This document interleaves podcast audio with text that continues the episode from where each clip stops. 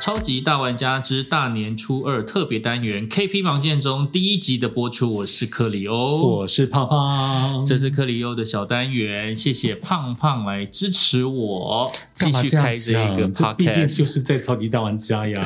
对呀、对呀、对呀、嗯没错。往后呢，我们在 KP 盲线中开辟的这个单元呢，以后会是可能是我，或者是也许胖胖以后也是有机会，可能会碰到一些大来宾，嗯。然后可能介绍呃生活当中一些很点点厉害的滴滴啊。人物。今天我们就是要先聊一下，像过年期间我们都会去看灯会，嗯。你有没有印象非常深刻的灯会？有，因为过去灯会我记得有两次，就是我们生活最最近啊，嗯。有两次在台中，那好像二零一三还是二零一四有一次在高铁站，是。那时候就是我还去台北路超级歌喉站的时候，哦，我印象很深刻，People Mountain People Sea 已经不足以形容那个高铁站里面的人潮了。呵呵呵你有台铁、高铁、中部地区、全台湾地区都跑到高铁站去看灯会，所以那时候高铁真的吓死人的人潮。那我为什么永远记得？因为我那时候要去台北录这个节目嘛，超级歌喉站，嗯所以你就会跟那个人潮挤在里面。嗯嗯嗯盛况空前。可是你如果说问我有没有实际去灯会里面一步一步慢慢看的话，真的没有了。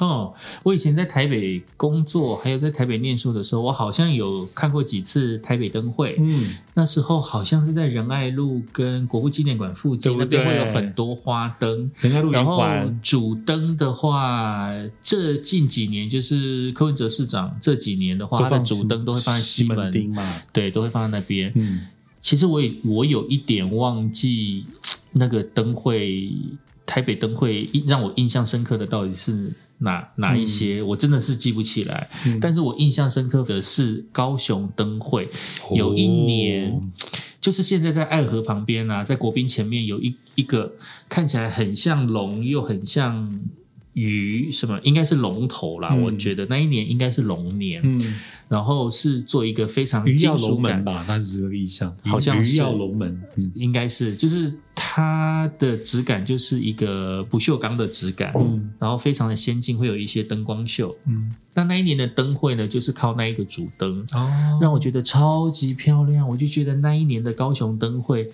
好漂亮，而且再加上爱河沿岸的灯光，嗯。呃，就靠那个主灯，我就觉得非常的棒。之后呢，我在台中啊，嗯。在台中好像有几年是有搭配卡通人物的，譬如说对，有一些哆啦 A 梦啊什么的，还有在丰原是不是？丰原灯会啊，那年好像是狗年，嗯，然后我们还特别这个一家人有没？我们跑去那边看，对对对对对。然后有什么史努比狗狗，有一零一中狗，对对对对对。然后葫芦墩还是什么？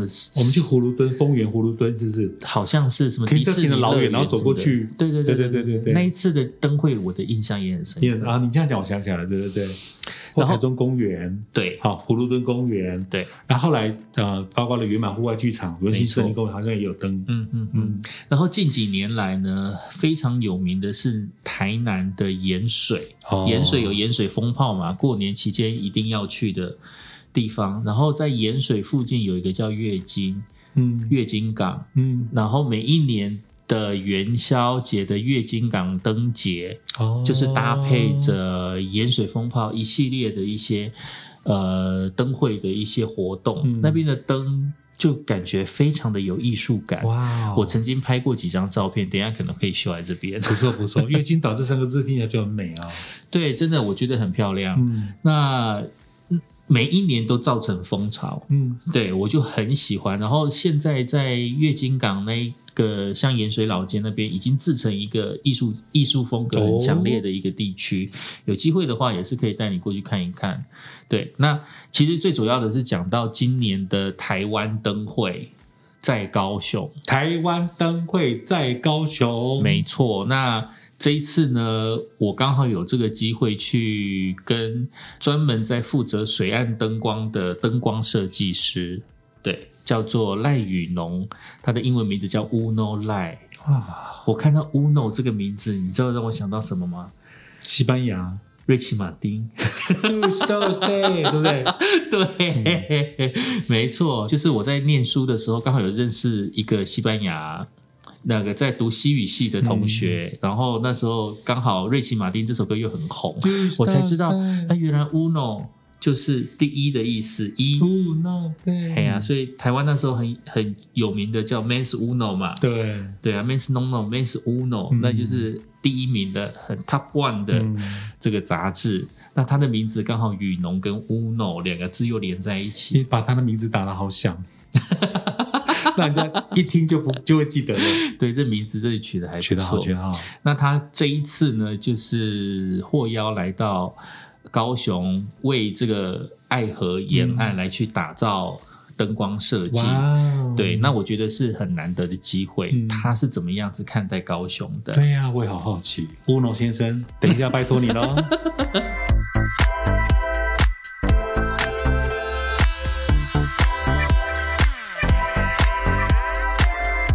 今天我们就是邀请到就是灯光设计师，以前我在报社的时候就已经久仰大名的上海外滩，非常的亮眼，非常的棒。然后那边好像有一个什么戏院，好像也是呃上海大戏院对，上海大戏院。那这位大师是赖总监，呃，叫我 Uno 就好了。Uno，是是是，而且我呃，我以前有一个非常要好的西班牙念西班牙语语系的朋友，对然后所以我知道 Uno 是第一名的意思。对，就是自己不要脸。没有，因为刚好就是跟就是跟你的名字是很契合的嘛，雨农，对对，然后就 Uno，对对因为那个时候就是本来要取一个英文名字，然后反正就是想来想去，后来觉得哎，这个名字这个字蛮特别的，虽然嗯以前没有人用过当名字，真的然后我就想说，应该也没有不行吧。嗯哼哼哼，所以让人家印象深刻。虽然说最近因为这个戏剧《华灯初上》的关系，哦，对，对，洛斯妈妈的名字叫罗雨农，雨农，哦，对有有有，我有朋友跟我讲，所以那时候就是是，我就跟我高雄的朋友说，哎，这次高雄灯会，然后请来的灯光的设计师，他很厉害，他叫做赖雨农，赖大师，就是赖总监这样。他说雨农，那不就是洛斯妈妈吗？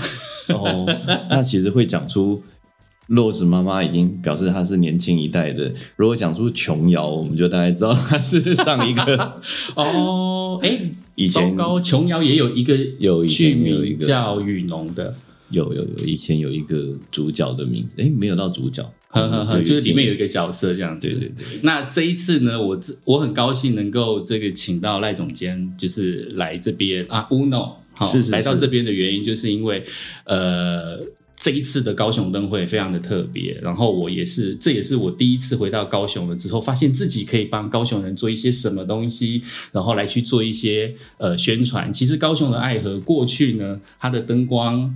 呃，就是以河有河的地方，就是要有灯光。那我不知道说这个呃，吴总，你之前对高雄的印象是什么？为什么有这个机缘？老实讲，说实话，以前我觉得就是高雄就是发发发而味啊，就是很远，有没有？原来是发发发而为，我刚刚以为你要说高雄发大财，吓哦我一跳。了就是好像很远吧。小时候就一直觉得高雄很远，对，然后后来有很多朋友是高雄高雄来的，哦，但是每次就是讲说，哎、来高雄玩什么的，就哦，好啊，好啊，好啊，但是我都不会去。然后呃，可能去垦丁的时候会经过高雄，所以对说实话，其实高雄一直没有什么很留下什么很深刻的印象。对，所以那时候也是，就是有一个有一个玩笑，就是老实讲，我一直觉得说高雄，因为爱河，爱河，因为大家都知道爱河，爱河高雄，所以我一直以为爱河是很厉害的。然后呢，我就想说啊，所以爱河从来没有做过灯光哦，嗯，然后才知道说哦，原来高雄人平常没事不会去爱河，然后真的就是开始去走去做了之后，才知道就是说哦，原来它其实一直是有一些历史的，就是说其实从以前到现在，然后嗯。呃，经过爱河整治之后，然后才变成现在这个样子，然后呃，这次是因为说实话也是借高雄，就是借这个台湾灯会的名义啦，嗯嗯嗯，然后就可以编列一笔预算，然后想办法来整治一下这个灯光的环境啦。嗯嗯说实话，应该是应该是有一个这样的契机，所以我也觉得蛮好的，就是蛮荣幸的。而且我看到好多的啊，反正就是新闻嘛，上面就把泰晤士河这种东西，然后就拿拿过来就是比喻比喻这个部分。那其实像我没有去过泰晤士河，所以我也不知道它大概是怎么样子。像我们觉得，呃，如果有河岸的灯光很漂亮的，大概就是上海外滩，要不然就是呃香港维多利亚，那要不然就是雪梨。那那一带的那种感觉，那你觉得这一次你在帮高雄打造的这一个爱河沿岸的灯光有什么想法？这样子，其实当时泰晤士河是我们讲的，所以我也是就是一直都不要脸，就是 一路都是自己一直自己一直讲自己。但是那个时候，其实我们在讲说，我认为这个有超越泰晤士河，我认为这个有到国际水准。然后那时候我们跟史副市长开会，史副市长说：“你这不当软供呢？” 他说：“真的有吗？”然后我就跟他分析，就是说，其实我们做的东西哪些部分其实是超过的。我说，其实真的把数据摊出来，是真的有。嗯哼，那所以他才说好啊，那但是我们尽量低调一点，我们我们写写保守一点，不要写的那个太太夸张。但是的确，我觉得以嗯。尺度来讲，对，呃，外滩黄浦江其实是很宽的，嗯嗯嗯，然后反而真的泰晤士河跟爱河是有可以比拟的，因为这个河的宽度，呃，比较适中，嗯嗯嗯嗯，然后，所以如果以基地或者说以这个元素来讲的话，其实我觉得跟泰晤士河或是跟塞纳河是可以比拟的。对，还有塞纳河，那只是说高雄可能之前在大家可能因为可能爱河很臭，以前啦，对，所以不会有人想要住到爱河边来，没错。所以就是爱河边一直没有漂亮的这样的一个连连排的建筑。对对对，那但是取而代之是有一个连排的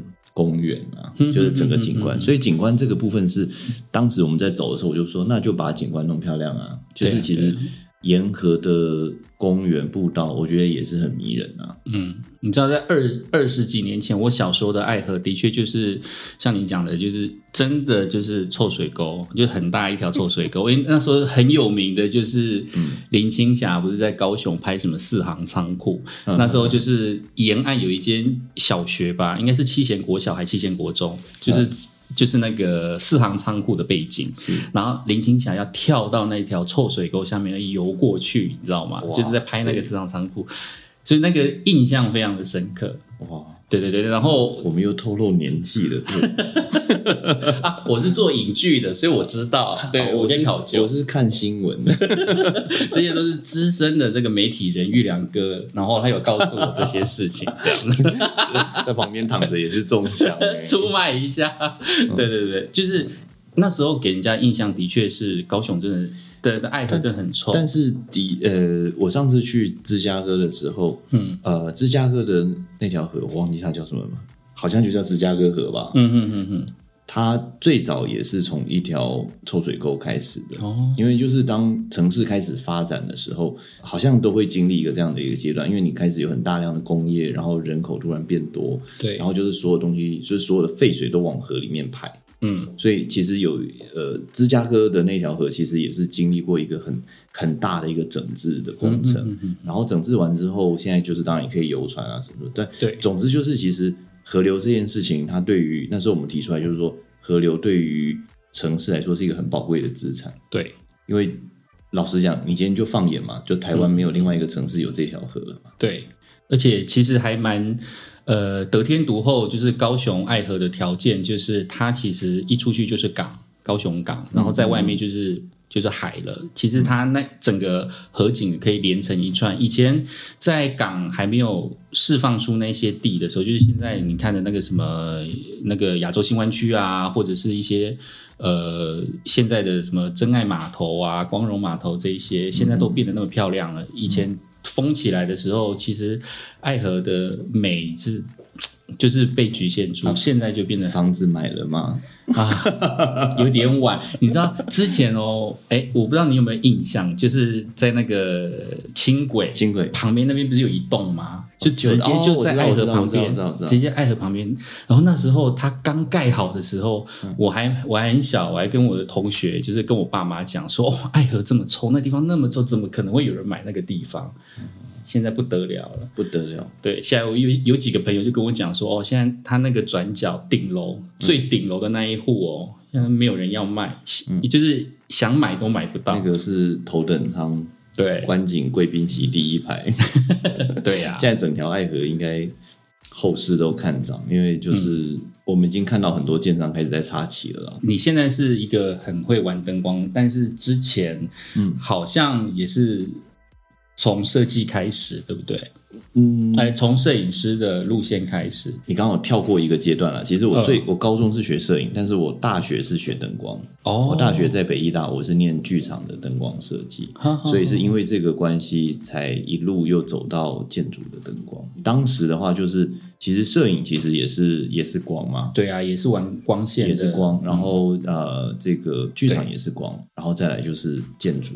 当时自己也没想到最后会变这样。那为什么会特别对光有兴趣，然后去找到你自己的利基点？我觉得每个人，譬如说像有一些美食家，他就是知道自己的舌头很灵敏，那所以哦对你来讲，其实那时候呢，在剧场就是我们在选主修的时候，选灯光是最聪明的，因为最不用花钱。哦。因为你就你如果做服装，你就要去买布，你要做衣服什么什么，哇，那个真的钱花去不得了。那你更不要说做舞台设计，舞台设计那个真的是真的是倾家荡产，对对对对对，但是做灯光不用，因为你只要人到就好了，就是因为嗯。器材你不可能去叫你买那些灯嘛，对。所以灯都是学校的，你就是知道怎么用就好，这样。嗯嗯，所以当时就是哦，大家都抢着要去，就是那时候我们就是有几个朋友就跟他讲说，当然是选灯光啊，我嗯觉得灯光最简单啊，哦。不是当时是这样想，然后后来才知道其实不简单。我自己觉得我还蛮喜欢观察的，就是其实从那时候在做摄影的时候开始，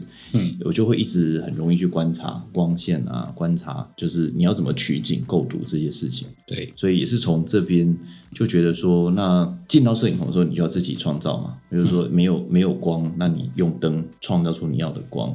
所以在剧场的时候，这个东西就变得很很很自然而然。嗯，然后到建筑的时候，只是东西一直在换，但是我我可能比别人更能够感受到光的能力。那像在我在报社工作的时候，就是第一次就是收到大记者然后采访 Uno 的介绍的这个过程当中，我看了之后就非常的感动。然后那时候其实你已经让全世界可以看到台湾之光，这个标题是我下的。哦，对，让世界看见台湾之光。你你有没有觉得哪一个是最让你觉得了不起，或最让你感动，或者是你的第一个作品，让你第一次觉得说，哎、我真的是做到了。嗯，如果我觉得了哈，就是对我来讲意义比较深远的，我觉得是台北一零一啦。哦，因为那个时候，其实我很多人以为我就是都在大陆，因为那时候我是两边跑嘛。对那我们是在大陆那边，其实做做蛮多案子。嗯，然后那时候呃，上海的公司其实也都已经大概二三十人了，所以其实在上海算稍微小有名气。嗯，但是在台湾就是人家不知道你在干嘛。哈哈哈哈哈，然后我就想说，好像应该帮台湾做点什么事情。对反正就因缘际会，那时候呃触碰到一零一这一群人，然后刚好他们也想要改。一零一是一个大家看见台湾的一个一个地算是地标吧。对，就是大家都透过一零一看到台湾。，对对对，但是它的那时候灯光真的没有很好，嗯我觉得可以更好。对，然后那时候我就一直在想说，可以怎么样去帮助这件事情。嗯，那反正当然一方面用专业去打动他们，所以那时候我们跟整个的专业经营团队，然后一路过关斩将，呃，跟董事会报告，就说、哦、我们要这样这样这样这样做。然后这个东西其实对他们讲也是要花钱的，嗯但是就还帮他们分析，因为其实就有点像是要牵着客户的手，一步一步带他们走，就说这个这样这样这样这样。那其实这个本来就是顾问的工作，对。因为我并不是要去卖他灯的，嗯。我是要跟他讲，你这个做完之后可以怎么样，可以怎么样。那这个东西在在当时的那一个专业团队来讲，是觉得很很很开心的，因为之前每一个厂商去都是要卖灯的，嗯哼哼，但是我是跟他讲说，不是这样子，是你要找谁都可以，但是我们先确定你最后要变成什么样子。对，那我们就开始帮他规划蓝图，然后那个蓝图就是后来在后来几年其实有一一实现，譬如说在二零一五年的时候，我们就顶冠第一次就跟烟火做同步，嗯。然后后来到啊一七年的时候，整栋一起同步，对，有有心的话，你就会发现，就一零一的烟火越来越长，就是因为其实它的节目越来越长嘛。对它并不是烟火越来越多。嗯，那当时本来就是有一个比较环保的想法，就是说，如果把灯光呃改善了，对或是把灯光升级了，嗯那可不可能灯光配合烟火，就灯光多一点，烟火慢慢变少？嗯嗯嗯嗯，所以当时有这样的一个想法，然后就是节能减碳。那最后我们其实就是因为这些原因，就把这个灯光其实做的当时比较领先嘛。说实话，那时候其实在一一五年，其实这是一三年的案子，嗯。所以其实一五年做好的时候呢，我觉得那个时候其实世界的高楼还没有真的做到这样子，嗯嗯嗯，就是前十大高楼还没有做到这样子。嗯嗯嗯，那当然，现在大陆又追上来了，所以至少至少让他们领先了五年嘛。而且那时候真的是，嗯，你说一三到一五年的话，我应该也在追那个跨年烟火，一零一的跨年烟火，而且我的确是有几年印象非常深刻，就是除了看到烟火了之后，你会看到烟火跟灯光的那个搭配，嗯。我觉得那个效果其实是在当下看到的时候，真的会起鸡皮疙瘩、欸，嗯。嘿啊，那个感动是真的是很很难以言喻，尤其是再加上这种氛围。其实 Uno 它本身除了在做这种商业建筑或者说地标型的灯光设计之外，还有很多的饭店。我本身是非常喜欢住饭店的，我上网搜寻了之后才发现，哇靠，超多饭店！你看，像大直的英迪格，对。高雄至少就有两家了嘛，万豪洲际跟洲际，马上有凯悦，呃呵呵，你看现在未来又有凯悦，那住宅建筑也有嘛？住宅也有，嗯嗯嗯嗯嗯。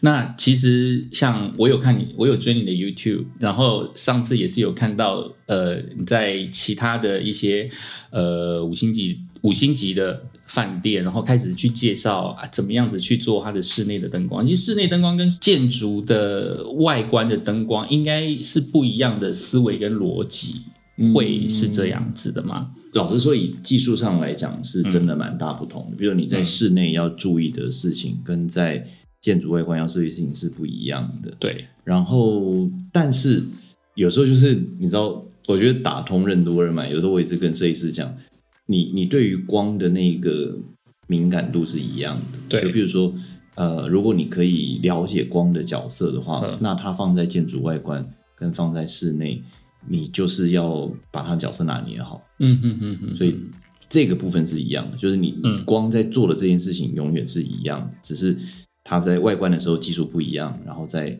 室内的时候技术不一样。嗯嗯嗯嗯，那像我最近就是我们家客厅，就是我爸在拆灯管的时候，那是我很久以前十几二十年前有那种什么 VB 灯管还是什么哦 PL 灯管，就是四根绑在一起的那一种啊。那时候我们客厅的时候就是有九盏，对，然后他那时候换灯管，不小心把一个灯管弄破了。嗯，对，那于是我们就把整组换掉啊！我那时候就想说，哇，现在非常流行 LED 灯啊，然后你又可以用遥控器调冷光、暖光，又可以调明亮，我就觉得哇，那那个东西好棒哦！于是我就换了。换了那个 LED 灯，然后它是个圆形的，结果我发现，哎、真的有差的原因是，以前哦，就是那灯管是直直下来的时候，它可以照每一个空间的死角，但是当我换成圆形的灯的时候，哎、这个感觉怎么旁边暗暗的？哎，对对对这个你没有去做过，你就真的不知道会发生这种事、哎，每一种灯我都知道它打出来是什么样子，所以就是比如你要创造一个空间，你要创造一个场景的时候，你就会去选最正确、最适合的灯具来做这件事情。嗯那所以这个是我们的工作，就是有点像是我们的专业。嗯但是对一般民众来讲，应该是这样，就是他有时候就是你在一个不好的灯光里面，你很待久了，你就不不会觉得它不好。嗯但是如果有一天你被你看到一个好的灯光，你会马上你会马上有感觉的。对。这就是为什么我非常喜欢住饭店的原因，因为我每次都觉得哇，饭店啊，饭店等级还是有差啦。有些饭店你就会觉得哦，那为什么那么暗？可能是为了让人家休息。但有些的饭店它亮不会让你觉得太亮，但是它让你很温馨、很舒适，想要继续待下来。是那如果是自己的家呢？自己你你会觉得在帮这些住宅设计，或者是说饭店设计，那你对你自己的家里的灯光的设计有什么落差，或者可能比较自己个性化的一些设计之类的？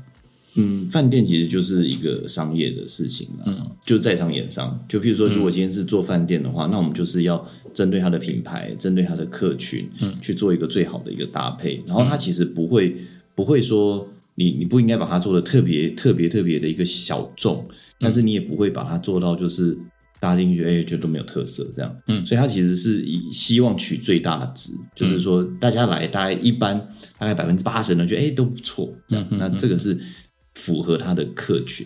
那我觉得住家的话，就是变成个性很重要，嗯就是是谁在用，因为每一个人像我们做非常非常少住家案，说实话，嗯但是。如果一不小心有几套住家案，就会是很高端的住家，所以他们理解，所以他们就会有很强烈自己对于生活的想法，说对我要这样，我要那样，我要这样，包含连这个每一个按钮，他想要怎么控制，他其实都有很很明确的想法。所以相对于，嗯，我只是想说，不论是这些社会精英也好，一般人其实对于生活也都会有一些自己的习惯嘛。对，所以你就就有些人喜欢亮一点，有些人喜欢黄一点，有些人喜欢白一点。这个其实是在住家里面嗯会、会比较容易表现出来的。嗯，我自己家，我知道你要问我自己家，对不对？，对，我想是，或者是说你可能有一些比较特别的有就是想说可能是我，可能是哎，像有些人喜欢。呃，喜欢那种间接照明的感觉，对但有些人会喜欢一些很，或者是你有一些特别的收藏，我知道，对于就是灯具的收藏，就是你讲到就是你 设计师讲到去哪转播啊，就厉害，拎到谁都想看。我经历过几个阶段，反而不是那种就是说好像最厉害的要放在我家，其实没有。嗯我我我的第一个房子呢，那时候我其实是想要用最原始的方式来做这件事情，就是我几乎没有设计，就是全部通通都放灯泡而已。哦，所以那时候是第一个阶段，那时候就是你知道有些设计师就是很 很怎么讲，很反骨，就是想说，反正你做别人家的时候就怎样怎样怎样怎样，怎么厉害都用。那你就是说，如果做自己家的时候，你就说可不可以都把设计全部都退掉？嗯那后来又又转换，转换就是第二次的设计的时候，我第二个房子的时候，我其实就比较嗯，就会想说，好，那不然就，然后那时候也没时间啦，就那个房子做的比较像饭店啦，哦，就是哦，这大概这样这样这样这样。那后来那个房子的话是基本上我所有的朋友去过，百分之百嗯都说太暗。那但那这个就这个就我自己的个性，我自己是喜欢暗的。嗯哼哼哼，就我自己房间就是暗到不能再暗这样，嗯然后他们就说就是很像那个孤独老人啊，就是 他就说你这个在你这边饿死都不会有人知道。哦，原来是喜欢，嗯，对，那如果未来的话，其实我现在如果在想，如果我自己还要再做一个新的房子，我会想要用一些新的科技。嗯。其实我我我一直还有在一些东西还没尝试，譬如说，呃，现在 LED 其实都可以编程嘛，哈，嗯。有一些很电子化的东西，譬如说用声控啊，然后譬如说可能可以呃针对不同时间变色温啊，，对，然后可能呃区域性的怎样怎样调整，这个这个是我下一次想玩的。我现在都已经很 gay 白，我家就是有 Home Kit 啊，然后也有小米之类的，对对对，而且我有，我现在就是一直觉得很恐怖的地方是，我永远搞不搞不清楚，就是它有一个设定哦，就是当你到家之前，它的灯会先亮，对，那个是对，有一百米内嘛，哈，类似对。然后我每次就是一回家的时候，我就发现奇怪，我没有关灯嘛，但是我出门明明有关灯，就是你会突然忘记这件事情。对，太太自动化了，就就太自动化。然后我它第一次发生的时候，我心里想说怎么样？我家是招小偷吗？我家是不是有一些什么不干净的东西 吓到我？然后之后我查一下我的手机的设定啊，原来它有一些基本的预设的东西，把我吓坏了。但是其实我还蛮喜欢那种感觉，而且我在台北工作的时候会买一个类似定时器的，因为我一个人住，我有的时候会觉得。一回家，我不想要看到家里是暗的，我觉得家里也有一盏灯，那那一盏灯有点像是等我回家的那种感觉。是对啊，那蛮好的、啊，这就是智能化。我觉得现在智能化真的已经已经来临了啦。对啊，对啊，对啊。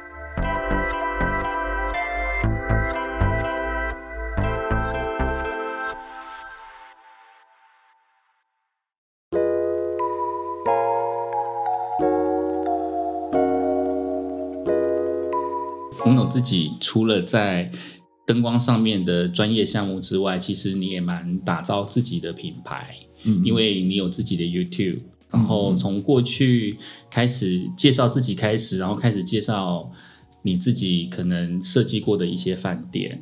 那这样子的一个自我品牌，你是你是怎么想到这一些的？是你本来就有兴趣，还是嗯。就愿意跟大家一起分享这样子？一开始的时候当然是为了公司的宣传啦，对。就因为我们发现我们每个案子都会拍宣传的影片嘛，嗯，那后来拍一拍呢，说实话就是顶多也就是在做客户公司简介的时候会放嘛，那就觉得有点可惜，嗯。就想说那如果再加上一点旁白呢，就是我来稍微讲讲一下设计，嗯，那后来就是你知道就是这种就是设计师很很贱就是这样，就是你就是一旦手伸进之后就会一直停不下来，嗯就想说哦，那不然我来拍好了，那就开始就就拍。那后来拍一拍之后呢，就我那时候心里面就是有一个远大的抱负，就是说可能有名的大家都是看这些呃明星啊唱歌的，那搞不好有人会想要看设计啊，就是那我在讲说，哎、这个设计怎样怎样怎样怎样。那后来事实证明就是没有人要看，所以就后来就 就大家其实还是想要看唱歌，所以就后来我们就。我比较就没有动力啦，但是但是我觉得这个方向当然是还是对的，就是如果我真的有一些好的案子，我还是会愿意花时间去记录，嗯然后我会亲身去讲当时设计为什么什么什么，那就反正就有有人想看的，我们就给他看嘛。对啊，大家都想要看你滑雪，看你游泳，看你冲浪。嗯，对，对啊，而且还开了 podcast。那是一个一个追寻的过程啊，就是你也是在试探，就是到底哪一个是有市场的。嗯嗯，那当然最后就是结论就都没有，所以就没有市场啊，或或者是你有什么期待之类的吗？好了，如果以素人来讲，我们算还可以啦。就是对啊其实那个像 YouTube 也有几千人嘛，嗯哼哼然后所以我真的也蛮对不起他们的，最近都没有在拍。他们的粉丝可能有的时候都会觉得啊，追一半就没有了，会觉得有点可惜。可能我自己在看，就是这个社群媒体，可能每一个他面向的族群真的不一样，然后他的方式也不一样，所以那时候其实我花了一点时间去探寻这件事情，就是说到底，比如说你 podcast 要做什么，然后 IG 要做什么，脸书要做什么，然后 YouTube 要做什么。其实那时候有一个比较，我我是我有请人帮我，就是一起规划说每一个要放不同的内容这样子。哦，那比如说 YouTube，我们就是想要做一个比较最后整合性的，就是嗯讲设计，嗯然后脸书这些就是比较一些音啊，就是一些比较风花雪月、文文青类的分享，就有一些文章的东西，有时候我会写。然后 IG 就是比较影像的东西，嗯，然后 Podcast 就是比较生活、比较好玩的东西。本来是这样，但是你说要做这些事情，就是我一天我一天有七十二小时都不够用，对啊，还要去滑雪，还要去一直在一直在 Q 滑雪。现在我已经很很扼腕，就是今年雪季又泡汤了。对啊，是啊。你有没有想过，就是在疫情之后，你第一个也想要做的事情是什么？应该不是只有我吧？全台湾人第一个想要做的就是买日本机票啊！真的哦，的啊我也是哎、超想的哎、我身边没有一个人没有在想这件事情啊。呃，就是只要台湾一解除说不用隔离，台日本一开放，隔天就是台湾有一半的人都会在日本啊。那去日本，嗯，对啊，对，这个春天就是去看樱花，冬天就是去滑雪，随便随便，大家只要可以去逛便利商店都好啊。我我现在不敢不敢计划太多，因为今年还是很忙。对但是我只希望就是说，如果疫情稍微缓和一点，至少明年的雪季不要泡汤。所以今年啊，今年的十二月，所以你平常其实还是会抽空去做你喜欢做的一些户外运动嘛？这个即便这么忙的时候，这个是我舒压的方法。说实话，因为你必须要一个很，就是你必须很专心的去做另外一件事情，你才能够让你的脑袋放松。对，所以这个是这个是我舒压的方法，是真的。就是以前的话是健身，后来发现就是健身已经没有效，然后就换冲浪，然后后来就是冲浪冲不好，就说好那换滑雪，就一直换。对，未来搞不好，哎，潜水搞不好，潜水上次有潜过了，但是耳朵会痛，不喜欢。那那个滑翔翼啊，飞在空中的感觉，听就有点怕高。惧高症嘛？之前有跟朋友他们去打篮球，但是真的太太激烈了，就是也不适合老人家。那后来就有那个打网球啦，学学看，可能想要开始来学一些比较不用，因为你知道滑雪跟冲浪都有一些场地限制嘛，嗯，对，然后可能有一些球类运动好一点。那未来你有没有一个什么特别的一个方向？就是还有什么想要突破的没有突破，然后想要去做的没有做？除了出国去日本买包日本之外，嗯，就是未来对自己的可能在灯光设计上面还有什么没有突破的领域？你想要再追求一个最卓越？还有你的人生的计划，譬如说，你可能再过三年我就要退休了，开始云游四海，做自己想做的事情，类似是这样。买私人飞机会不会太稀稀花？对，我觉得是很 OK 哦，太 over 太 over 没有，这是开玩笑。但是真的，一度就是说，因为你知道，真的这样飞飞飞得太频繁，然后就是、上次我们不知道要找哪里，我忘记了，就是类似，比如说我今天要到那边开会，然后隔天要再回上海，然后再回来，然后反正就是拉来拉去拉来去，就是拉不到那个班机，我就说。是时候买私人飞机了，但是钱在哪里？搞不好现在私人飞机要去弄私人飞机，还不如投资元宇宙，以后就靠元宇宙云游四海也不。就是这样，然后就到了。对，就这样就到了，就找那个奇异博士，要不要帮你开门？嗯，那小叮当，嗯哎，小叮当也不错了。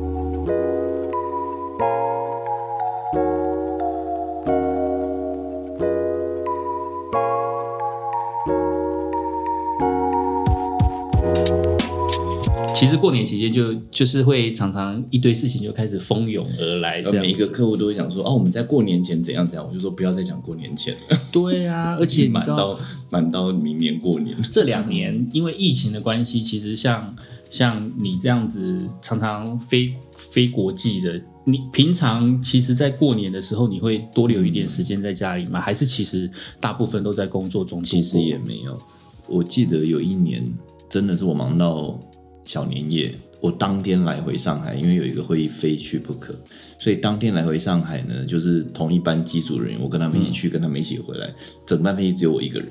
天哪！哎、不应该不是整班，就是反正整个商务舱那一些只有我一个人，去也是我一个人，回来也是我一个人。他就说：“哦，那一天很忙哦，因为他去上海的时候，他可能想说啊是要去赶回上海过年吗？”我说不是，然后就要回台湾说啊是赶回台湾过年吗？我说都不用问了。那然后跟我妈吃完年夜饭，然后第二天就出国了。嗯哼哼哼，但是那时候过年过年是唯一啦，因为刚好台湾跟大陆都是放这段时间。对，以前我们大概疫情前，我都会每年过年都会带我妈出去，嗯哼哼哼，那也都是去日本嘛，所以应该说不是出去，就是每一年都会去日本。然后就了解，反正把那把它把他们放在饭店，那我就可以去滑雪。嗯哼哼哼，然后呃，有一年有一年也是我姐姐回来，然后我们就一起也是，哎、我们她没有回来，我们直接约在日本，哦哦哦哦哦，每年都在日本过年啊，嗯，就好幸福。因为真的最快，然后又没有时差，然后对，反正东西又好吃，然后安全，反正大家都开心，然后我又我又有我可以做的事情，每个人都有可以做的事情，对对，每个人都可以在日本找到自己想做的事情，对这是日本好玩的地方。但是在疫情阶段的话，你们好像就没有办法今年就真的很尴尬。反正今年的话，大概就是。今年还真的插翅难飞了，哪里都去不了。反正就是开放的那一天晚上，一定是跟抢张惠妹的门票一样，真的所有的各大网站都会宕机。没错，我觉得那个就是在开始之后，那个售票系统那伺服器要赶快买一买，加一加，就是比照张惠妹抢票模式，就是加挂伺服器，让大家开始抢机票啊、机酒啊，一路你按，然后就一路按到说三个月后的票，你要要要要要要，五个月呢也可以。还可以设通关密语啊之类的。去日本玩要去哪个地方，然后这样子设定流量。那今天我们非常高兴，其实这应该是我在超级大玩家里面的第一个单元，第一次邀请大来宾，就可以邀请到 Uno。谢谢谢谢，荣幸自己，今天谢谢 Uno，谢谢葛优。希望有机会还可以再。呃好啊，下次再下次再 update 一下，可能我们直接约在日本好了。很赞，我很喜欢，谢谢。今天整个变日本旅游节目，没错。